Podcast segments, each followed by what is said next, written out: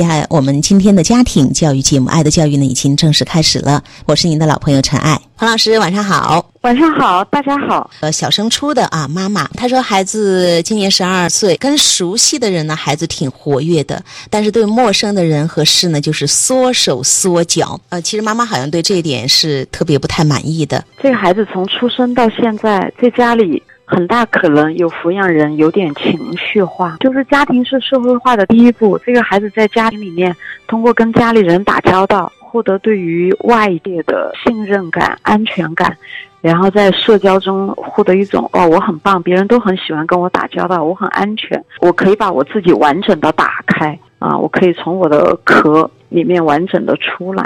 他在家里面，在熟悉的环境里，他要略好一点，因为在熟悉的环境里，你的安全感是要高一点嘛。那也有可能妈妈或者是爸爸，或者是家族里面有谁也会对这个孩子施加影响。我们可能平时面对陌生人也会比较的不知道怎么去打开那个局面，就是说灵活的、自如的去交谈。由于我们有这样的一些缺陷，所以看到孩子呢稍微有一点，我们就会把它放大，因为我们不太认可自己，所以一开始孩子。可能是很正常的一种。我们说面对陌生的情况，他谨慎一点。但是做家长的可能也会把这一面给放大，然后去觉得是不是有问题，千万不要像我。这可能也是我们因为投射嘛，所以养出了这样的一个孩子。在很幼年的时候，当他展现出一个真正的我，这个真正的我不为他的主要抚养人所接受的时候，他曾经不被接纳过。当看到孩子在社交中有他这样的一个表现的时候，妈妈用的一个词叫“缩手缩脚”。就这个词呢？已经感觉得到妈妈对于孩子这个表现的不接纳。我们那句话叫“问题不是问题”，你怎么看待问题，它是个问题。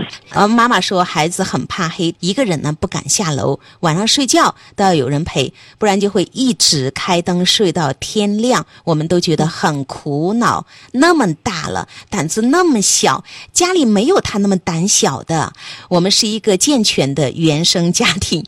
结论下的太轻率了。他说就觉得很奇怪，不知道什么原因哈。他说孩子说怕日全食，之前在。电视上看过，然后每次只要看到或听到这个现象，他晚上就睡不着。我就很耐心的跟他解释说，日全食是一种自然现象，无可避免，也不会给我们造成伤害。而且这种自然现象很难得，很美丽，可遇而不可求，能看到啊还是运气。可是无论我怎么说，他就是怕。我们一直给他讲，我们不怕。男孩子了，都已经十二岁了，真是有点忧伤啊。一个孩子特别怕黑，怕鬼，比较大了还不能够分床，晚上一定要开灯，一定得有人。这种情况，我们一般还是要扣贴个标签，叫安全感不好，就意味着从出生到现在零到六岁，家里的主要抚养人当中，就是说他好好的。爱孩子爱的不得了，但是说发火的时候突然就发了，嗓门就高了，脸色就难看了，眼睛就棱过来了。作为一个小 baby，一个三个月大、两岁大、五岁大、七岁大。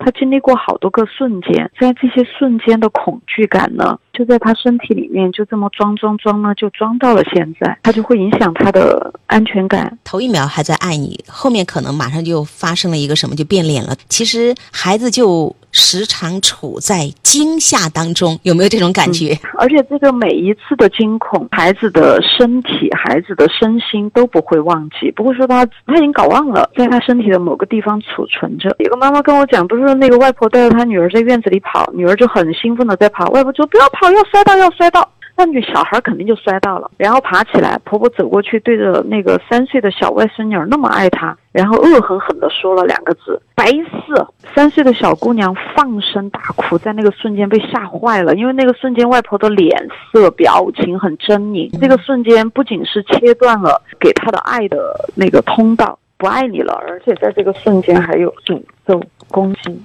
诅咒跟攻击。至少在这个互动中，我能够看到抚养人对于孩子有一个点，就是如果你的表现符合我的期望，呃，那我 OK；但如果你的表现不符合我的期待，比如十二岁的男孩了，还这么怕黑，这么胆小，我就会从每个毛孔、每个表情、每个褶子里面流露出对你的。不接纳，或者叫不屑，或者叫不满意吧，或者叫担心。你是个男孩了，妈妈说我有点忧伤。对。